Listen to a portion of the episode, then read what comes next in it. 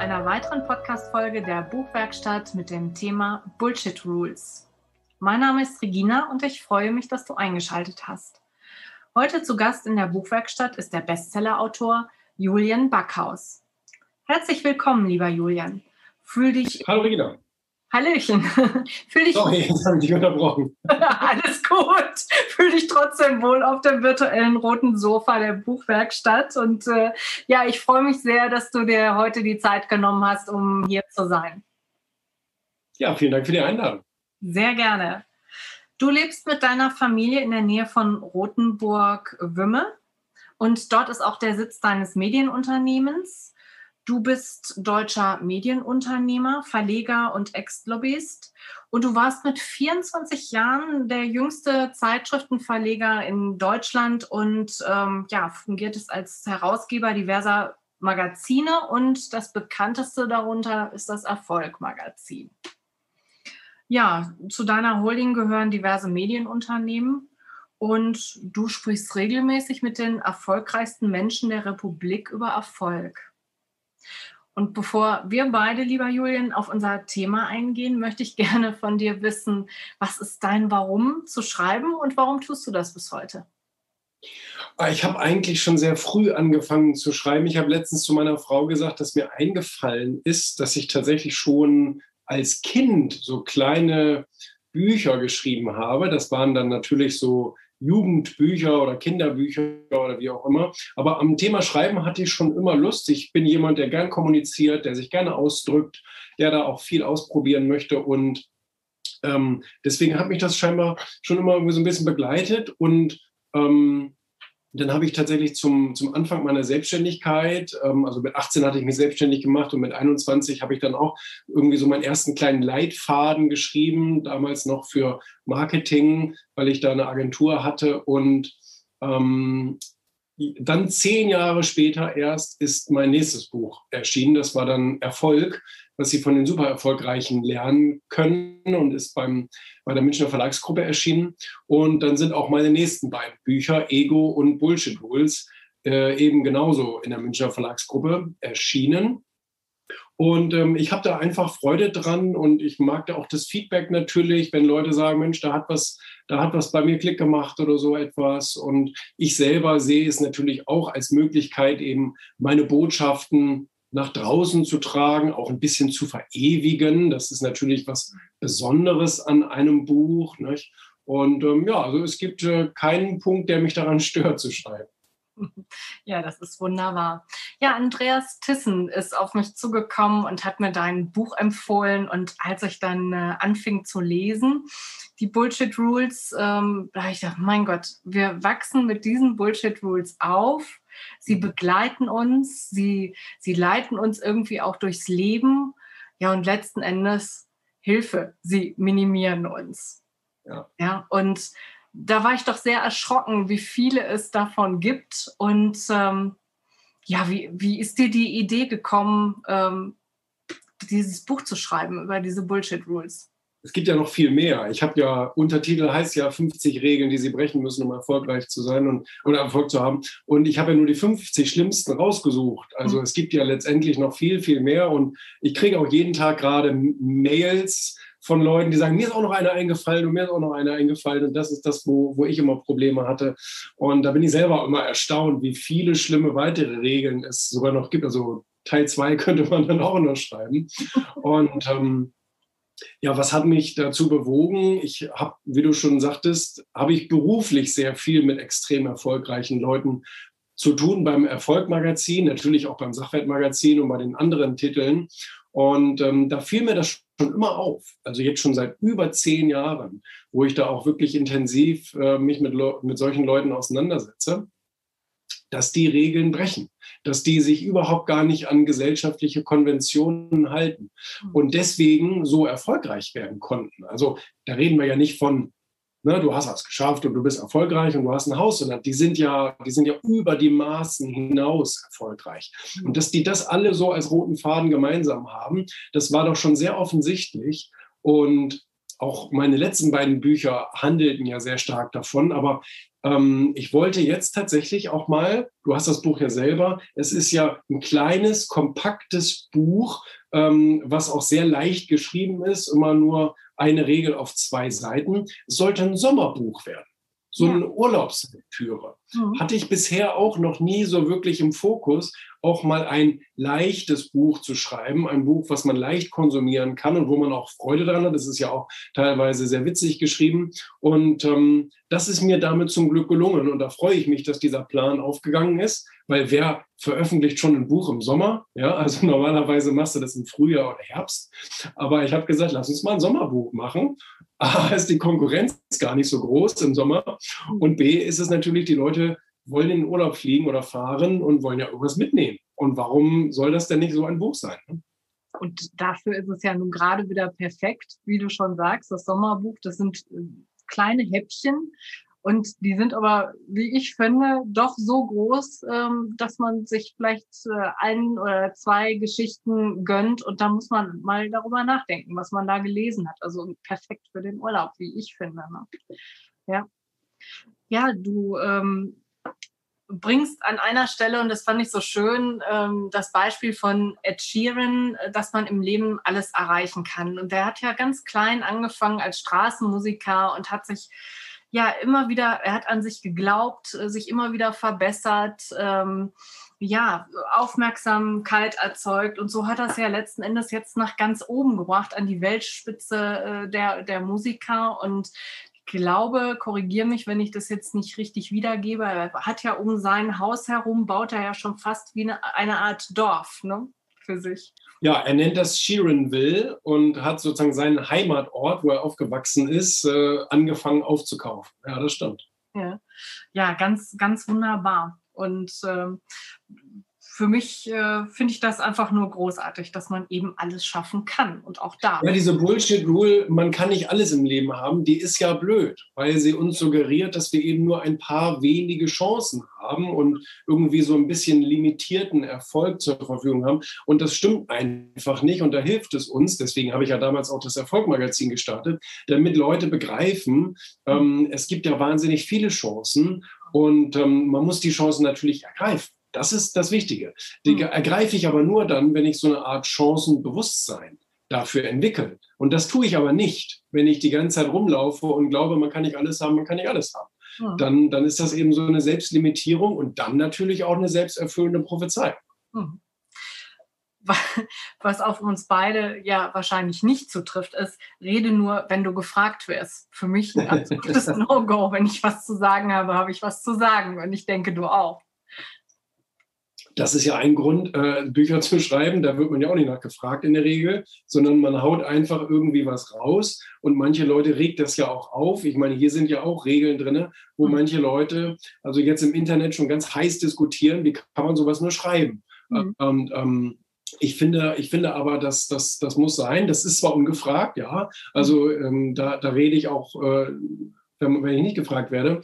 Aber das mache ich natürlich auch in meinem normalen Leben. Und ich habe auch eine Videoserie, wo jeden Werktag ein Video veröffentlicht wird und so weiter. Alles ungefragt. Aber trotzdem glaube ich, nicht nur für die Empfänger ist das gut, sondern auch für mich ist das gut. Auch für meine Sichtbarkeit und dass meine Botschaft draußen gehört wird. Und das äh, zieht dann für mich gesehen immer eine Positivspirale nach sich. Genau. Kenne deinen Preis oder kenne deinen Wert. Das sagt man ja besonders Selbstständigen oder Arbeitnehmern, also die Leute, die sozusagen ihre Zeit gegen Geld verkaufen. Mhm. Ähm, denen sagt man das ja. Kenne deinen Preis, du musst auch wissen, was die Konkurrenz verdient und da musst du dasselbe nehmen. Ähm, das ist aber per se nicht immer richtig, weil ähm, nur weil die Konkurrenz diesen Preis nimmt, musst du dich ja trotzdem immer noch fragen, schaffst du es vielleicht mit deiner Arbeit, einen noch höheren Wert zu erzeugen? Weil nur danach richtet sich die Wirtschaft, nämlich nach Wertschöpfung. Also wie viel schaffst du in deiner Stunde? Äh, wie viel Mehrwert erzeugst du vielleicht in dieser Stunde für äh, deinen Auftraggeber? Und das kann bei dem einen Softwareentwickler, der 200 Euro die Stunde verdient, kann das eine, eine, ein Wert X sein. Und bei dem anderen Softwareentwickler, der nach Kenne deinen Preis auch nur 200 Euro verdienen würde. Kann aber sein, dass er, dass er Wert X plus Y plus Z schafft, weil er einfach vielleicht von den Fähigkeiten noch besser ist oder andere Erfahrungen gesammelt hat. Und deswegen muss man sich natürlich fragen, muss ich nicht eigentlich noch mehr nehmen, wenn ich auch einen höheren Wert kreiere? Hm. Du hast ähm, zu Anfang etwas ähm, gesagt, ähm, dass viele der oder alle, die äh, großen Erfolg haben, Regeln gebrochen haben. Und ich musste da, als ich äh, das hörte, auch nochmal so spontan an Nelson Mandela äh, denken, denn der war ja sehr, sehr mutig und äh, brach die Apartheidsgesetze. Und das war ja ein, ein riesen, riesen Fortschritt, den er damit äh, erreicht hat. Also die, dieses Bild hatte ich da vor Augen. Und, äh, das war ja so eine weltweite Bewegung. Das war ja auch, also Nelson Mandela war es und dann war es die Harriet Tubman in den USA und es waren viele Leute, die sich gegen diese anti-schwarzen Gesetze sozusagen gestellt haben und haben gesagt, wir sind aber genauso wertvolle Menschen und äh, müssen auch unsere Rechte einfordern. Und so toll das ja auch war, muss man sich ja aber auf der anderen Seite auch fragen, wie traurig war es, dass sie über Jahrzehnte einfach so befolgt und akzeptiert wurden von Menschen, ohne sie zu hinterfragen. Und das ist eben ähm, eins der großen Probleme, nicht nur bei Gesetzen, sondern ja eben generell bei irgendwelchen Bullshit-Rules, dass wir sie nicht hinterfragen. Und das ist etwas, ähm, was, ich, was ich sehr, sehr alarmierend finde, dass wir oft einfach so in Trance durchs Leben laufen und durch die Welt laufen und alles so als gegeben akzeptieren. Und das hat so Nelson Mandela nicht getan, hat dafür auch einen sehr hohen Preis bezahlt, nämlich seine Freiheit, aber hat damit natürlich über seine eigene Grenze hinaus auf der Welt äh, was ganz Großes in Gang gesetzt. Hm. Sehr, das ist äh, absolut, absolut wichtig und richtig, ja. Ähm, du hast ja auch am Ende deines Buches ähm, Menschen zu Wort kommen lassen, die ja auch schon Regeln durchbrochen haben. Und ich war, ähm, was ich nicht wusste, Bodo Schäfer ähm, als Legastheniker, der ja auch Bücher geschrieben hat. Auch hier wieder das absolute Beispiel, es geht, es funktioniert. Ähm, Weltbestseller. Das muss man sich bei Bodo ja auch immer noch mal vor, vor, vors Auge führen. Genau. Ähm, der hat ja nicht nur ein paar Spiegelbestseller geschrieben, mhm. er hat hm. ja Weltbestseller mit 15 Millionen verkauften Büchern oder noch mehr geschrieben. Das ist schon, das ist schon eine sehr, sehr große Ausnahme. Das ist eine Hausnummer, ja, ganz genau.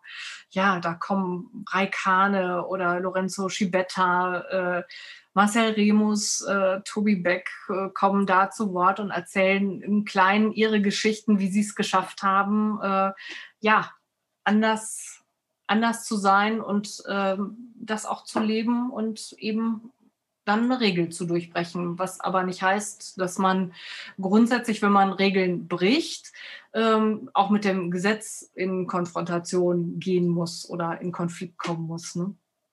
Manchmal ist es eine, manchmal ist es ein Preis des Fortschritts, ja. Also auch Elon Musk baut seine, baut seine Fabriken ohne Baugenehmigung und es gibt Uber, die haben die Taxigesetze gebrochen und so weiter, einfach damit Fortschritt erzwungen wird sozusagen. Das, das erfordert dann eben wirklich mutige Menschen, genauso wie Nelson Mandela ja auch ein geltendes Recht gebrochen hat und dafür in den Knast musste.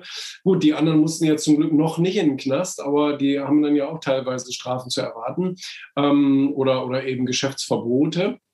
Aber manchmal ist das tatsächlich ein Preis. Aber das, was du eben sagtest, ähm, dass die, die Leute, die ich gefragt habe, Mensch, hattest du auch so Bullshit-Rules in deinem Leben und hast du welche gebrochen, um erfolgreich zu werden?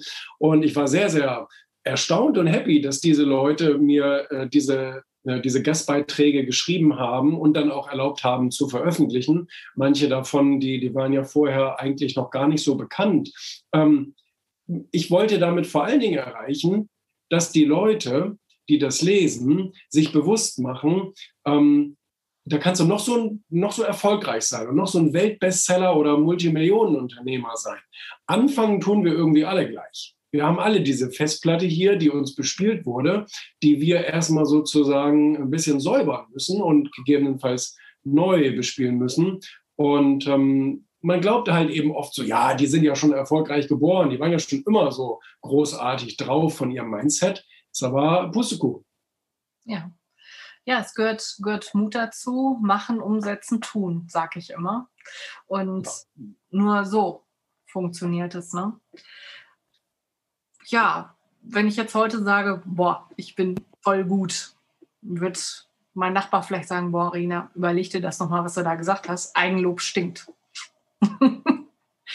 Ja, das ist, äh, das erzählt man leider sogar ähm, äh, oft Frauen ganz gerne, nicht, dass die sich bitte, bitte ein bisschen zurückhalten und so weiter. Aber natürlich genauso Männern und Jungs erzählt man diese Lüge auch. Eigenlob stinkt. Ähm, stimmt aber nicht und es ist auch wirklich gefährlich. Also fürs Fortkommen im Leben, in der Karriere ist es eine wahnsinnig dumme Idee, seine Qualitäten hinterm Berg zu halten und seine Erfolge hinterm Berg zu halten, weil wie sollen sie denn einer kennen? Wir glauben immer, die Leute beobachten uns den ganzen Tag. Das tun sie aber gar nicht. Die sind viel zu sehr damit beschäftigt, sich selber zu beobachten und ähm, da kommst du einfach zu kurz. Und wenn du dann einen Chef hast oder einen Kunden hast, ähm, der, der hat ja noch 300, 500 andere Leute, der kann ja nicht alles von dir mitkriegen. Das geht ja gar nicht. Und deswegen müssen wir ab und zu auch mal so eine, so eine Bilanz veröffentlichen von unseren Erfolgen und von unseren, von unseren Qualitäten, damit andere das wissen. Und dann können ja vielleicht auch Synergien dadurch entstehen. Wenn ich sage, was ich kann und äh, was ich will und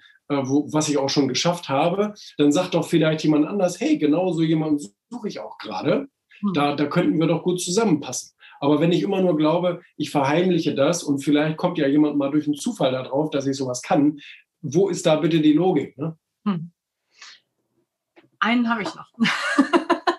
Abwarten und Tee trinken. Äh, durfte ich auch schon mal öfters hören, wenn ich äh, allzu neugierig war. Dann hieß es immer abwarten und Tee trinken. Kommt noch. da ja, kann ich mich, ja. Da das, kann ich mich das auch war ja, erinnern. Das war ja auch die Lieblingsregel von Angela Merkel jetzt 16 Jahre in ihrer Amtszeit. Und ähm, ich finde es wahnsinnig schlimm und es hat uns ja auch wirklich überhaupt nichts gebracht. Da ist ja wenigstens ein offizieller Beweis dafür, dass diese Regel völliger Unsinn ist, weil sie nämlich ins Abseits führt. Und genau das haben wir in Deutschland gemacht. Jetzt 16 Jahre lang uns ins Abseits manövriert. Und so traurig das ist, also ich kenne keine Statistik mehr, keine Liste mehr, wo wir die Nummer eins wären. Also keine künstliche Intelligenz, keine Forschung, keine Export, keine, auch kein, nicht in der Bildung, nicht in der Gesundheit, nirgends. Und das finde ich wirklich sehr, sehr schade. Wir waren zu, zuletzt wenigstens noch Maschinenbau-Weltmeister. Aber das ist jetzt leider auch schon China geworden. Die haben uns jetzt überholt. Also da haben wir nichts mehr, worauf wir irgendwie großartig zurückblicken können. Und das ist eben durch, diese, durch diesen Mechanismus, wir gucken mal, was da draußen so passiert und dann reagieren wir vielleicht irgendwann darauf.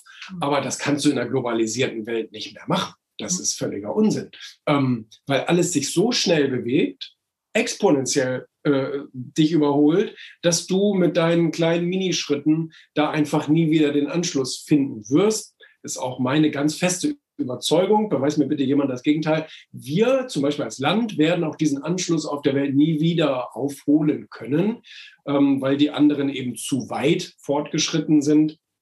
Wir werden natürlich nach wie vor noch unsere Erfolge feiern und so weiter, aber an Platz eins, das wird schon sehr, sehr, sehr, sehr ungewöhnlich, irgendwo da wieder aufzuschließen. Und das passiert uns Menschen im Leben genauso.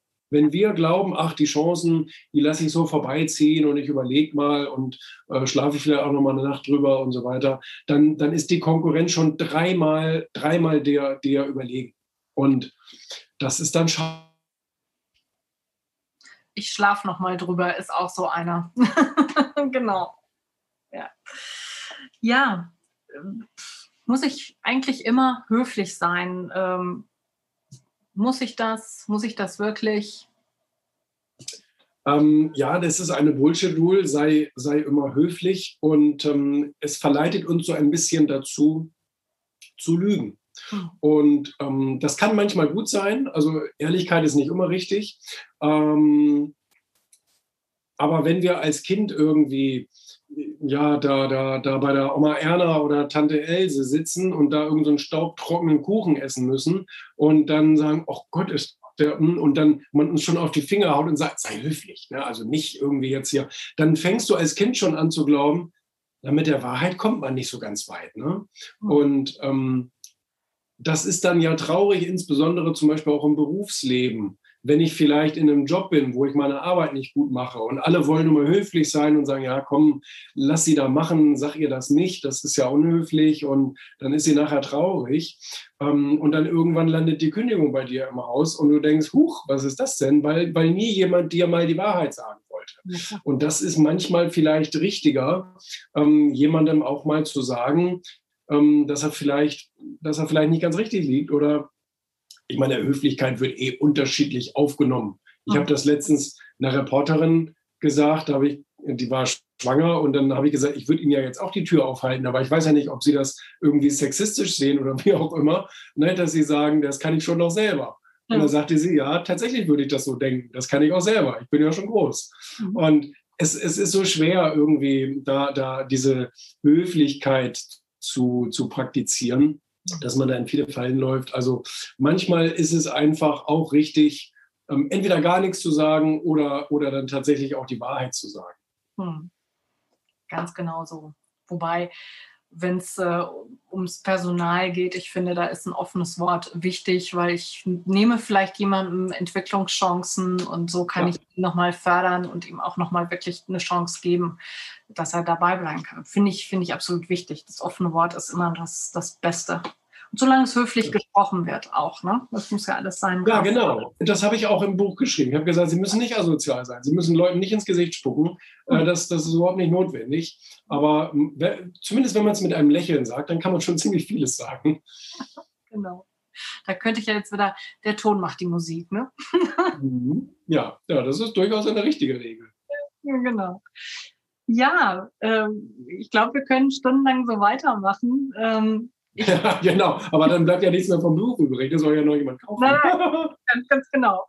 Ähm, und ähm, ich, ich fand dein Buch äh, großartig. Es hat mir auch sehr zu denken gegeben. Und ähm, ja, was würdest du Autorinnen, Autoren mit auf den Weg geben? Ja. Punkt. Oh, du, man, man braucht ein, man braucht ein ähm, ein Thema, was man irgendwie spannend aufbereiten kann, wo man auch, ich sag mal, eine neue Perspektive versucht zu schaffen. Mhm. Weil klar, wir, wir, alles wurde schon mal beschrieben. Also es gibt nichts mehr Neues. Es gibt wenig Neues. Es mhm. gibt ein bisschen noch künstliche Intelligenz, das ist ein sehr neues Thema. Ähm, aber sonst gibt es echt wenig Neues.